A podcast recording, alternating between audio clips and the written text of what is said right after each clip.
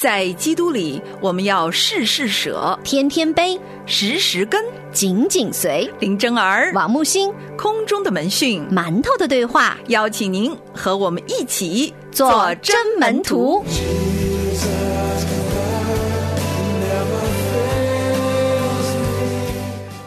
主内的弟兄姐妹们平安，欢迎收听馒头的对话，我是木星，我是真儿。周二成长大不同，耶稣的比喻，我们要来讲一讲两个儿子的比喻。我以前一直以为我是小儿子，后来我发现 我还是大儿子，就是罪我都占全了，忽大忽小，所有的罪我都占全了。我们来看一看马太福音二十一章二十八到三十二节的经文。耶稣又说，一个人有两个儿子，他来对大儿子说：“我儿，你今天到葡萄园里去做工。”他回答说：“我不去。”以后自己懊悔就去了。又来对小儿子也这样说。他回答说：“父啊，我去。”他却不去。你们想，这两个儿子是哪一个遵行父命呢？他们说：“大儿子。”耶稣说：“我实在告诉你们，税吏和娼妓倒比你们先进神的国，因为约翰遵着义路到你们这里来，你们却不信他；税吏和娼妓倒信他，你们看见了，后来还是不懊悔去信他。”嗯，大家知道哈，这个隐形的比喻当中呢，耶稣是期望我们做第三个儿子哈，就是既不做大儿子，也不做小儿子。我占全了，我以为你说的第三个儿子是像我这种的。其实每一个人在我们的人生当中，我们都占尽了大儿子和小儿子的这一个过程。我们发现生命成长就是这样。很多人呢，才开始总是真实的犟嘴，在神面前，我不去，我不干。后面想着想着说，算了算了算了，还是去吧。但是不一定是什么样的心境，反正就是去了。还有一种呢，就是偷奸耍滑的，就是小儿子这种的。好啊，没问题啊，但是从来不遵行。教会当中充满了这样的。可是这两个儿子都不是我们应当效法的榜样，所以我才说第三类的儿子。先木星说他自己是 第三类儿子是什么呢？就是高高兴兴的答应，高高兴兴的遵行的，这是神最最喜悦的。当然，我们发现说为什么难的 最难的？但为什么我们会有这么大的一个差距呢？其实这跟我们对上帝的认知是有关的。所以我们发现说，我们基督徒的人生之所以活得这么磕磕绊绊，原因只有一个，就是我们不认识我们所信靠的神，我们不知道我们所信的是谁，所以说信了却是稀里糊涂的。就像昨天我在讲课的时候，有一个学生问说：“老师，你能不能帮助我？我其实呢最难的就是我信靠神，但是我最难顺服。我不想做机器人。你们不是说了吗？我们要有自由选择意志。那如果我顺服了，我不就变成一个机器人了吗？变成个机器人，我的人生还有什么趣味呢？当他这个问题问出来的时候，我说：亲爱的同学，你知道你所信的是谁吗？如果你所信的，你知道他是全知全能、全然美善，又是全然慈爱，并且全然掌权的神，那请问，用你的话操控你的人生，岂不是最好的吗？难道你会大过一个全然美善的神？你的慈爱比他大吗？你的智慧比他大吗？你的能力比他大吗？你可以比他更会控制吗？你会更能够操控万物，使万事互相效力吗？如果不能，为什么不愿意他来掌控你的人生呢？其实最大的原因就是因为这两个儿子对父亲的命令持有的态度是根基于他们对父亲的关系和对父亲的认知的。嗯，大儿子呢，其实是一个诚实的人。你会看到耶稣的比喻里面，这个老大总是憨厚的。你看那浪子的比喻，傻傻的不清楚，傻傻的。对他虽然是听话的，可是他总是有态度的问题，因为他总觉得，你看我为你做了这么多，你看我怎么说我还是去做了吧，你就不要计较我的态度了吧。但是父神对他的孩子的要求，从来不是做事，哪怕你服侍了一辈子，但是你如果觉得说哦，我今天所做的这一切是我当得的，因为我为你服侍了这么多，我这么爱你，所以你赐福给我是理所当然的。但像那个人什么都没做，你白白赐福给他，那是不行的，因为这不公平。这就是大儿子的态度。教会里面充满了这样的人，尤其是自己觉得自己够爱主、够圣洁，就是自义的人。说的真好。小儿子呢，我们发现浪子是其一。这个小儿子也是一样的，就是一个彻头彻尾的悖逆者。但是这样的悖逆者，你看父亲对他们来讲，其实只要求他们是同一件事情，就是遵行父命。为什么要遵行父命呢？因为父亲允许他们在自己的葡萄园里面做工，是一个爱，是一个荣耀。很多人都是以为天赋上帝不过就是要使用我，所以我就是他的故宫。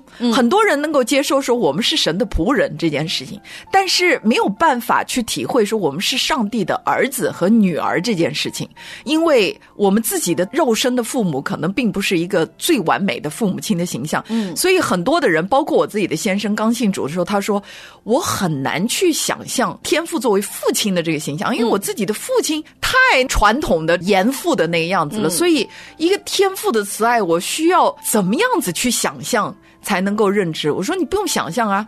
读圣经啊，是 因为圣经已经清楚的向我们分享了。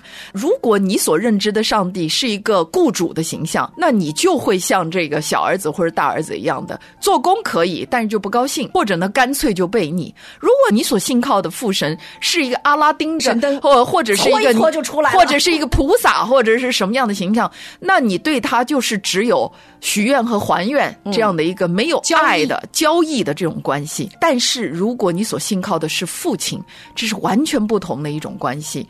他让你做任何事情是出于爱，你回应是出于爱，而很多时候他就改变了我们的人生态度。其实说实在，信仰就是生命的一个态度，每天怎么样活着是非常重要。就像今天早上早会的时候，木星妹妹分享说，她太开心了，因为看到丈夫和孩子爱主，她就觉得打心底里面爱他们，然后打心底里面要去赞美神，那种喜乐哈是说不出来的，就是神好像。从里到外的，又是外加的，又是从里面散溢的，就是因为先感受到了神的爱，无以复加的，所以你的整个生命态度就转变了。让我去爱人，轻松容易啊，因为我里面爱香满满的。不不不，现在我还在努力当中。我现在福杯满溢呢，把我身边我可爱的人都满了，神就让我那些我认为不可爱的人，我正在努力。但是这个努力的过程是艰难并美好的。其实我是这一年，就是信主这一年当中，我突然发现我没有爱的。能力，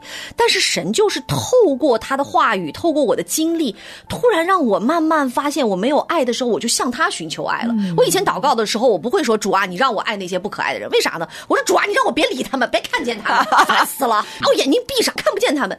可是现在我就会说主啊，求你给我一点点爱，让我可以把爱给他们，即便他们曾经伤害我，即便他们有的时候可能会有一些事情让我觉得非常的不舒服，但主啊，你拿走我的不舒服，你拿走我心里的这。这种委屈拧巴，因为这种委屈和拧巴太容易被撒旦控制，然后我就开始有了愤恨，有了嫉妒，有了仇恨，然后我可能会马上像我这种性格，就语言的利剑就 嗖嗖嗖就出去了。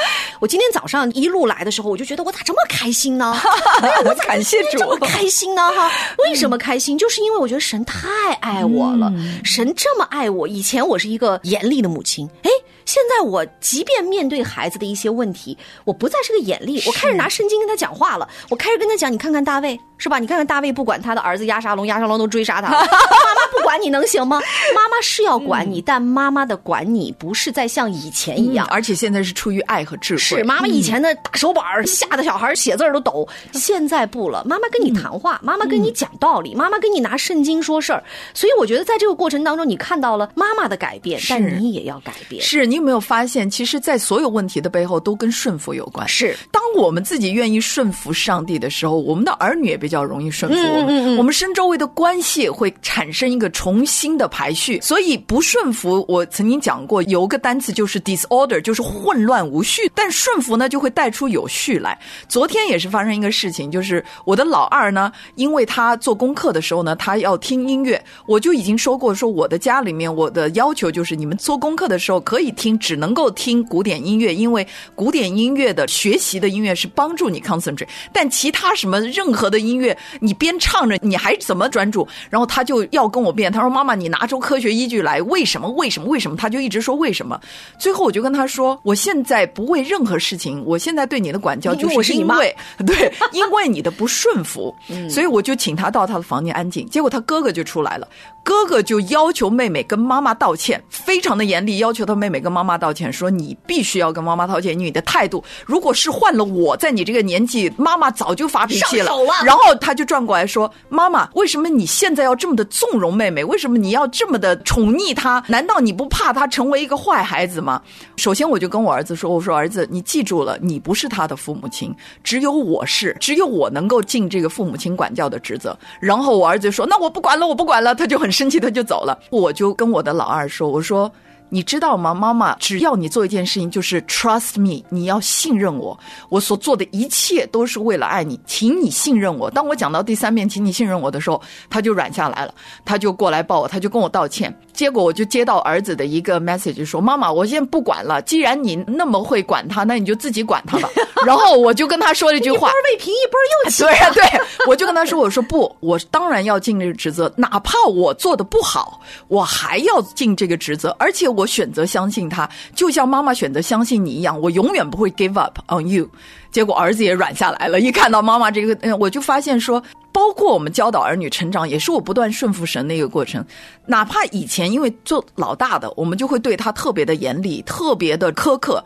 可是当我在不断调整我的这个 parenting 的过程当中，我发现更多更多的时候，当我用神的真理、用爱去让他们感受到的时候，其实远比那个严厉要好。当然，老大仍然是坚持说：“其实妈妈，你的要求才造就了我是一个好孩子。”我说：“不对，我现在造就了你的一个自意的。”本性嘛，所有的这一切都是神的恩典。大儿子在我们家，我们家也有一个大儿子，就是他真的是一个按照上帝的心意老老实实去做的孩子。所以当他看到小儿子的时候，他就很不爽，非常的不爽。可是我告诉他说，就是你的这个态度也是不顺服的态度。当你自己 take care of 你自己的时候，你才真正的做到了这个榜样。同样的，父母亲需要做，而兄弟姐妹之间，他们每。个人最后背后的根基都是关于顺服的话题。到底我们要选择顺服上帝，选择因着知道父母亲是神赐给我们的带领者，我们要选择顺服父母呢？